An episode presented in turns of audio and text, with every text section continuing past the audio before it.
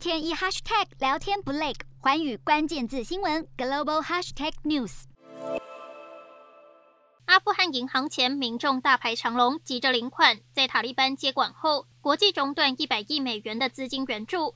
美国政府更冻结阿富汗中央银行存在美国约一百亿美元的外汇存款，导致阿富汗当地货币阿富汗尼汇率暴跌。同时，阿富汗境内严重的干旱加剧，粮价飙涨。世界粮食计划署警告，当地超过一半的人口正面临严重的饥饿威胁，造成医疗量能负担，导致超过两千间医疗院所倒闭。眼见阿富汗民不聊生，国际重新伸出援手。世界银行表示。世界粮食计划署与联合国儿童基金会可以直接向阿富汗人民提供服务，其中联合国儿童基金会将获得一亿美元，用于基本卫生服务；世界粮食计划署则获得一点八亿美元，致力于解决粮食危机。国际资金的到来虽能暂时解决部分缺粮与医疗量能吃紧问题。但长远来看，阿富汗如何面对与因应国际政治窘境，仍是一大考验。四大公投，人民做主，民意风暴来袭，政府如何接招？锁定十二月十八日晚间十点，有凭有据看台湾特别节目，决战四大公投议题，独家剖析，就在寰宇新闻 YouTube 频道直播。